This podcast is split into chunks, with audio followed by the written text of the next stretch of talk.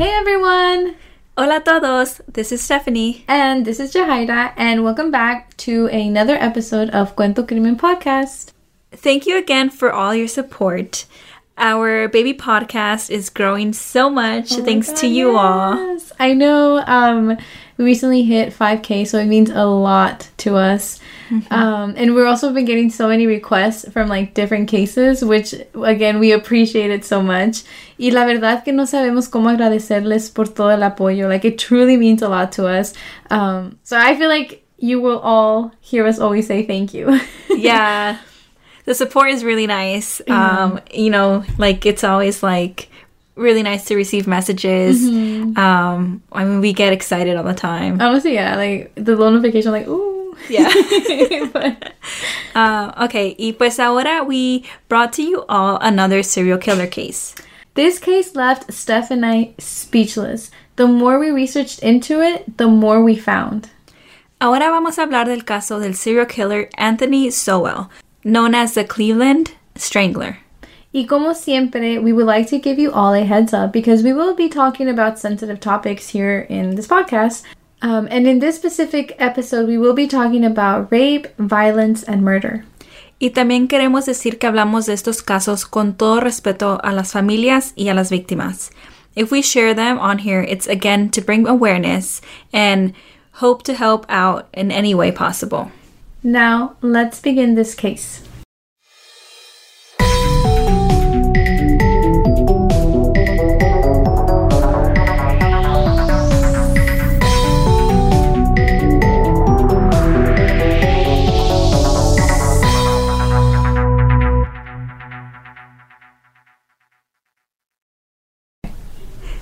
So, as we said in our intro, this case is pretty heavy. Anthony Sowell de Cleveland, Ohio, fue responsable por la muerte de 11 mujeres throughout the years of 2007 through 2009. Growing up, Anthony's mother was very verbally and physically abusive towards him.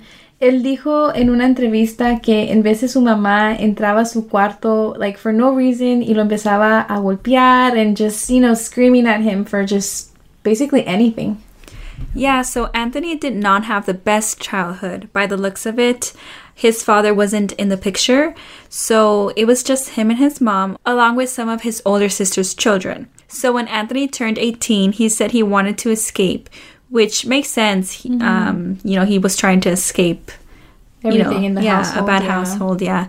And so he joined the military. Anthony joined the United States Marine Corps, where he was stationed at North Carolina and was overseas in Japan too. And after some years, you know, he finally got to return home. Y en el año 1989, él conoció a una mujer con el nombre Melvin Sockwell. Melvet tenía tres meses de embarazo. Ella dice que Anthony la invitó a su casa to, you know, just hang out y ella aceptó la invitación. But when she tried to leave, like Anthony's house, things took a turn for the worst. Melvette says that Anthony tied her hands and feet with a tie and belt. He then proceeded to gag her with a rag. Thankfully, Melvette was able to survive and was quick to take this to the police department. Anthony fue arrestado with kidnapping and attempted rape charges and was sentenced to 15 years in prison. And it's so upsetting when we're reading things like this that mm-hmm. happened to Melvette, and it's just like really hard to process. I know, like, I just. Uh, I mean, there was more, you know, when she was describing the incident and just like mm-hmm. las cosas que Anthony le estaba diciendo, like completely objectifying her. Like, it's just so. Ugh, like, it makes me feel queasy and unsettling, you know? Mm-hmm. And it's also like sad to think about. Like, she was only three months pregnant and that still didn't stop Anthony from hurting her. Right. And I'm, you know, I'm just really glad that Melvette was able to get out mm-hmm. and, you know, get Anthony arrested. However, in 2005, Anthony salió de la cárcel and he was registered as a sex offender and relocated in Mount Pleasant, which is still in Cleveland, Ohio. Por un tiempo todo estaba normal. You know, it seemed like Anthony regresó a la vida and he was just going about his life. And meanwhile, though, um, there was an increase of cases of missing women around the area in donde Anthony estaba viviendo. And most of these women eran sex workers or drug addicts, so esos casos no fueron tomados seriamente by the police. Like, you know, they're It was just kind of like, I don't know. A lo que se escuchó es nomás como you see the flyers, que oh, this person is missing, this person is missing, pero nadie está haciendo like, yeah, no massive searches. Yeah. and um, typically, you know, people who are sex workers or drug addicts, they don't have family looking for them. yeah. So that's another And reason that's, why. Yeah, and that's also going to come up later. And entonces, yeah, like Anthony está viviendo su vida otra vez. Um, y on December 8th of 2008, Anthony se acercó a hablar con una mujer que se llamaba Gladys Wade.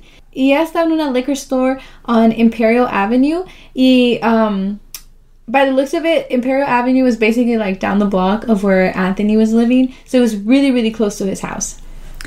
Um, Anthony la atacó y la golpeó y se la llevó a su casa. He literally dragged her back to his house. he had no mercy for these women at all.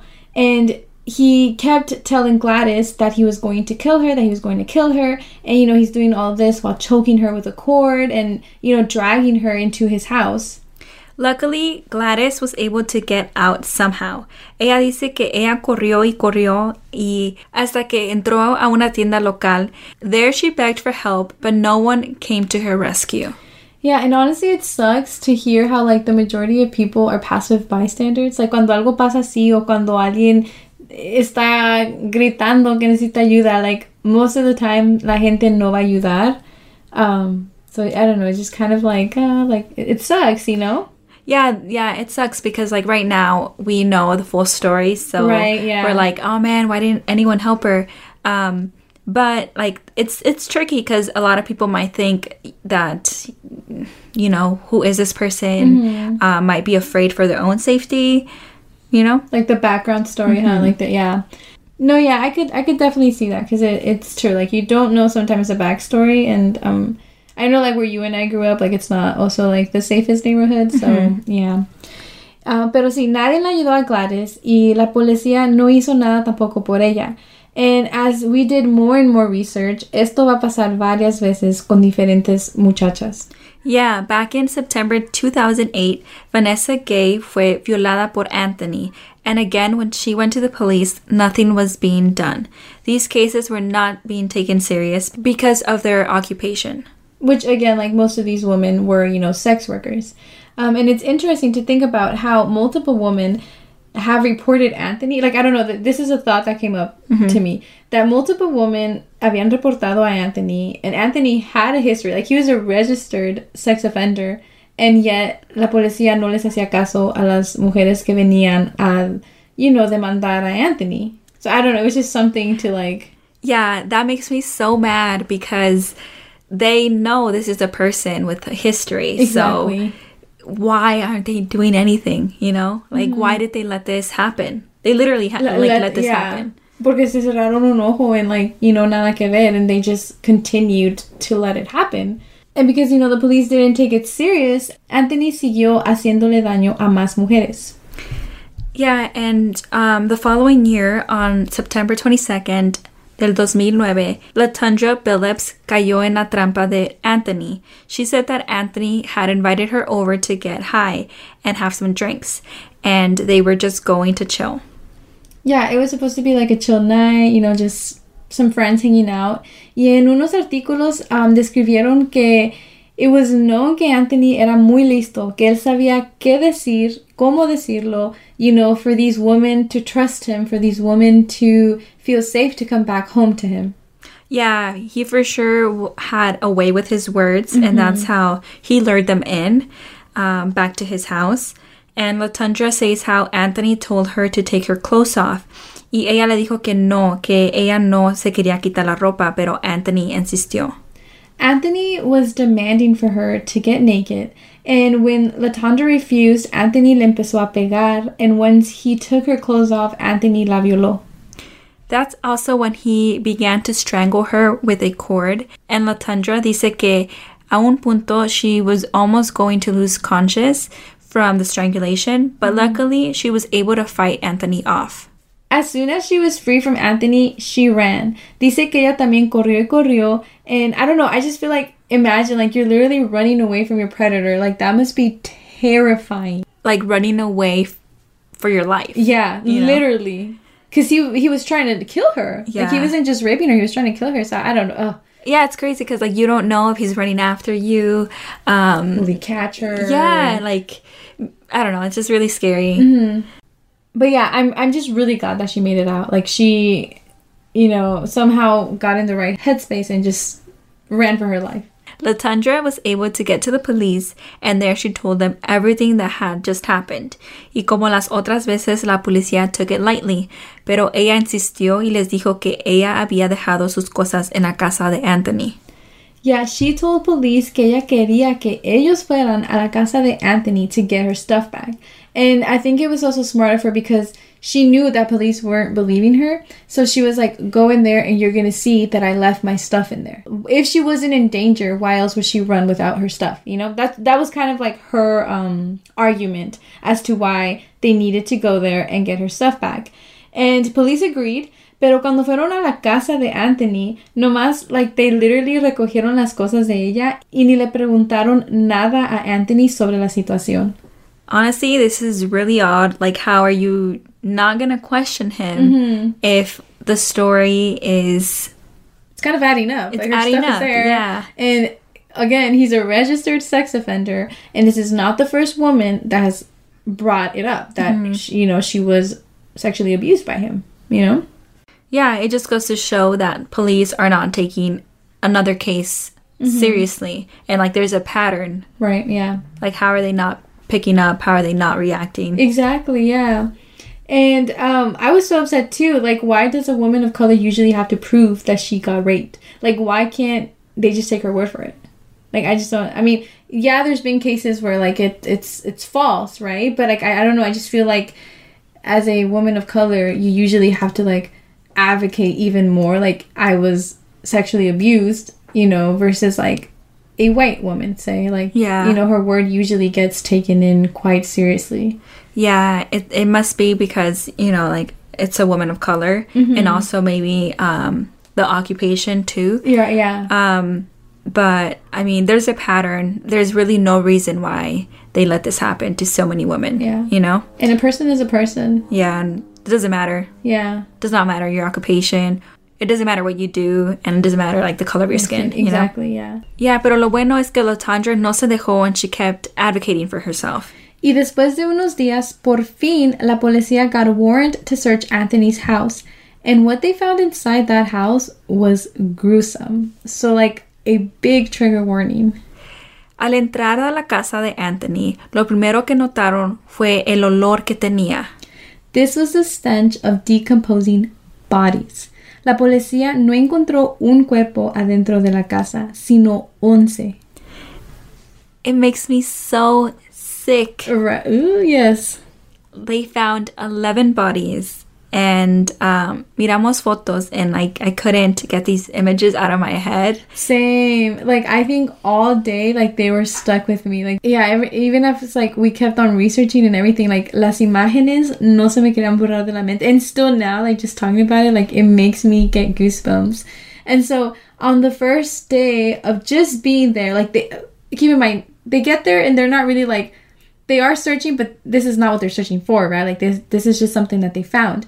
And so on the first day they get there and they found two bodies on the first floor and a third body behind the staircase leading to the basement. Y esto nomás era el principio, porque cuando bajaron al basement, lo encontraron lleno de tierra, como si él tenía planes de enterrar a los cuerpos ahí. Yeah, it was strange to police porque el sótano tenía cemento, so why the dirt? You know, like why was the dirt on top of the cement? Um, but down in the basement, they also found another body and they even found a skull inside a bucket. Imagine, like, era claro que estos cuerpos estaban allí por mucho tiempo. Yeah. Like para que nomás sea ya nomás un skeleton, like it had to be a while like for the body to decompose, you know? Yeah, entonces Anthony fue arrestado y la policía siguió investigando y buscando por toda la propiedad de Anthony y encontraron más cuerpos por toda la propiedad, like adentro y afuera. Yeah. And they did find more bodies, like Steph just said. And along with the ones found inside, they also found a few buried all throughout the lawn and, you know, just basically all around the house perimeter. I don't understand como ninguno de los vecinos Right. se dieron cuenta de que Anthony was doing something yeah. so gruesome. It's crazy too because, like, first, yeah, he didn't kill one woman. You know, he killed multiple, and you still have the ones that got away that we uh, mentioned earlier. And I think there was a case. I just I, I'm blanking out on uh, her name, but she actually jumped out of the window, no clothes, no nothing, because she was running away from Anthony. Y un vecino de Anthony la miró que ella se aventó de la ventana, and she was asking for help. Y um, I think hasta llegó la policía and everything. And Anthony, basically, ella no estaba like tan consciente de todo lo que estaba pasando. I mean, imagine probably like she was in shock. She just jumped out a window. Um, and Anthony basically fooled everyone and told them that that was his girlfriend. And that they, I, I forgot if he said like that they were having like rough sex, or I forgot if, they, if he said like they were in an argument or something. Um, so así se quedó. And like, I think his neighbor thought it was weird, but I don't think he like looked more into it and stuff. But yeah, it's just it's crazy. Like he honestly did this multiple times throughout two years. Yeah, it's pretty crazy. The fact that he has like a sex history. Yeah. Um, yeah, the neighbors do say that looking back, things were a bit off with Anthony. Por ejemplo, en esa área todos decían que había como un olor that would just surround the entire area. Honestly, like reading about that part, it really stuck out to me como todos lo podían oler, pero no sabían de dónde venía ese olor. And I think even the health department was called in to investigate the smell, like where it was coming from. And after searching and searching, uh, they, they couldn't really find the exact source. So they concluded that it was like a sausage company that was nearby that was producing that smell. And they made this small business install an entire new vent system. Cuando todo ese tiempo el olor venía de la casa de Anthony por los cuerpos que tenía allí. But I can't even like I don't know. It's just like saying that like just you know the fact that that can be put into a sentence like los cuerpos que él tenía en la casa. And also, like Anthony himself was living in a house with this odor. Like, how Right? Yeah. did that not disturb him? You know? I have no idea. It just goes to show like he just was not okay. I don't know. Like Yeah. I I've, I mean I've never like smelled a decomposing body, but like I can imagine you know like the stench like how how like pronounced mm-hmm. it is. You know I don't know. Yeah, and I also feel like it's not the first thing that someone thinks about cuando, you know, there's an odor in, you know, the neighborhood. Mm-hmm. Like, you're not going to really think your neighbor is hiding dead bodies inside his house, you know? Yeah, that's true. That's also like jumping to like an extreme like Yeah. conclusion, you know. Um, y parece que Anthony era también like reservado, so no sospechaba nada de él. Like he kind of just did his own thing. He didn't really talk much to anyone, which I mean kind of makes sense, you know, because like he was like look at everything he was hiding, you know. And um yeah, I guess that's also why probably people just kind of let him do his own thing, you know. Also, I feel like neighbors might have not known about his like registered sex history. Um, I know like it is public um, information, Yeah. but like if it's a low income community, it's very likely that people don't even check. True, yeah. Um, yeah, I feel like when our parents like chose where to live, that's not something that they looked up, Right, You know, yeah. because they're like they're not tech savvy. Mm-hmm. Um, but I feel like now we know, so True. It is more accessible for us to like look up this information Yeah. than it was for them. So it could have made sense that that also is what happened to his neighbors, you know? So al final del house search, investigators found again a total of 11 bodies, which um, were all African American women. todas las mujeres que eran sex workers or were known to be um, drug addicts, which is a big reason why these cases and accusations weren't taken seriously. Unas de las víctimas de Anthony were never even declared as missing people because, again, like it was just normal for their families, um, you know, not to hear from them or like, again, no one was really searching for them. Um, And, you know, the ones that were reported as a missing person, they were kind of just left to the side. Like, no one was really actively looking for them, no one was really advocating for them. It, it just kind of, it was what it was, you know? Yeah, and I'm gonna keep saying this because like this really is sad, and it shouldn't matter. Like these people are people and merecen todo el respeto. Yeah. And it's like um I think some of these families, you know, when they started hearing about this incident and they started knowing that that they had like 11 unidentified bodies, that's when a lot of uh, families actually were reaching out and were like, "Oh, you know, actually like yo no sé nada de mi hija," or "Yo no sé nada de mi mamá." And that's how most of these were um, connected. And so, you know, we do want to name all of his victims and we do want to give them acknowledgement and, you know, kind of just, you know, reserve this space for them and who they were. And again, sorry if we butcher anyone's name. We're gonna try our best to pronounce them. Um, Crystal Dozier, May 2007. Tishana Culver, June 2008. Leshanda Long, August 2008. Michelle Mason, October 2008. Tonia Carmichael, December 2008. Nancy Cobbs, April 2009. Amelda Hunter, April 2009. Telacia Fortson, June 2009. Janice Webb, June 2009. Kim Yvette Smith, July 2009. And Diane Turner, September 2009. Most of these families, again, didn't know their daughters, mothers, and sisters were missing until the investigators found these bodies. Y Anthony fue arrestado por el asesinato de ellas. He had 11 counts of murders, 3 counts of attempted murder, 2 counts of kidnapping, 4 counts of rape, 11 counts of abuse of a corpse, and 11 counts of tampering with evidence. He has a death sentence for these charges. Al final, todos los reportes fueron contados en su sentencia. These women finally got the justice and the acknowledgement that they deserved. And again, I just can't get over the fact that he was a registered sex offender, and yet, cuando Gladys or Latundra fueron a la policía, nadie les hizo caso. And honestly, si no fuera por Latundra, like, that kept advocating for herself, a lo mejor nadie se hubiera dado cuenta de lo que estaba haciendo Anthony. Yeah, and like, who knows how many more innocent women would have Yeah. fallen for his trap. Yeah, because honestly, like if they wouldn't have gotten the warrants, the like warrant to search his house, they would have never found the bodies. Yeah. and they probably would have just again done nothing about Latundra's um, you know, report. Mm-hmm. but I don't know. I'm just I'm really glad que él ya está pagando por lo que hizo.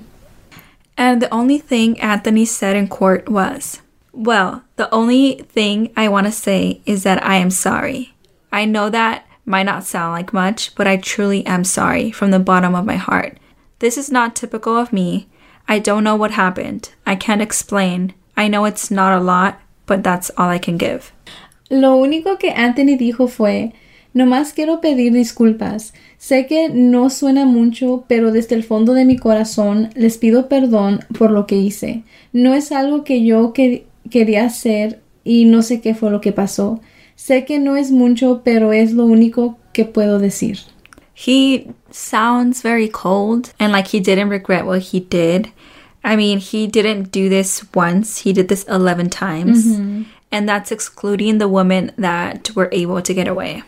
right? And like I don't know, like Anthony sabía lo que estaba haciendo. So like you know him saying like I don't know what happened. Like going to school, it happened eleven times. Like you killed somebody eleven times.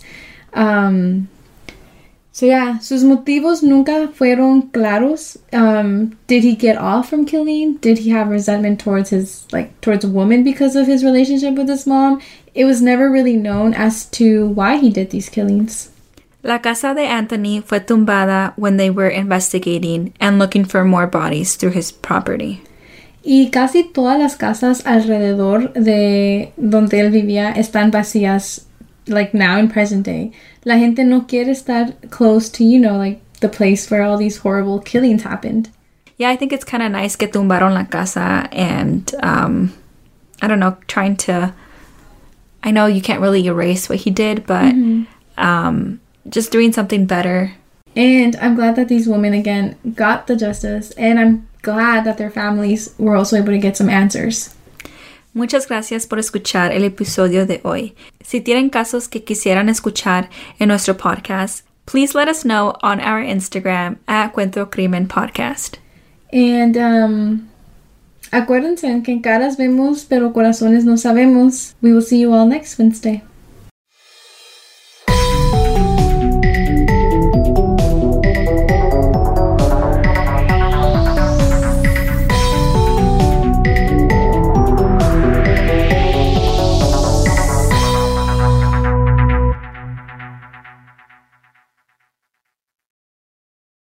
What's up, guys? This is the Unnoticed Podcast with your host George. and your host Ricardo, where we get straight into pop culture, true crime, conspiracies, and scary stories. making you feel like you're right in the room with your homies. And you can find the Unnoticed Podcast on all platforms. And with that being said, Welcome back to the spot. Don't make it hot, we love you. even if you love us or not. Ah.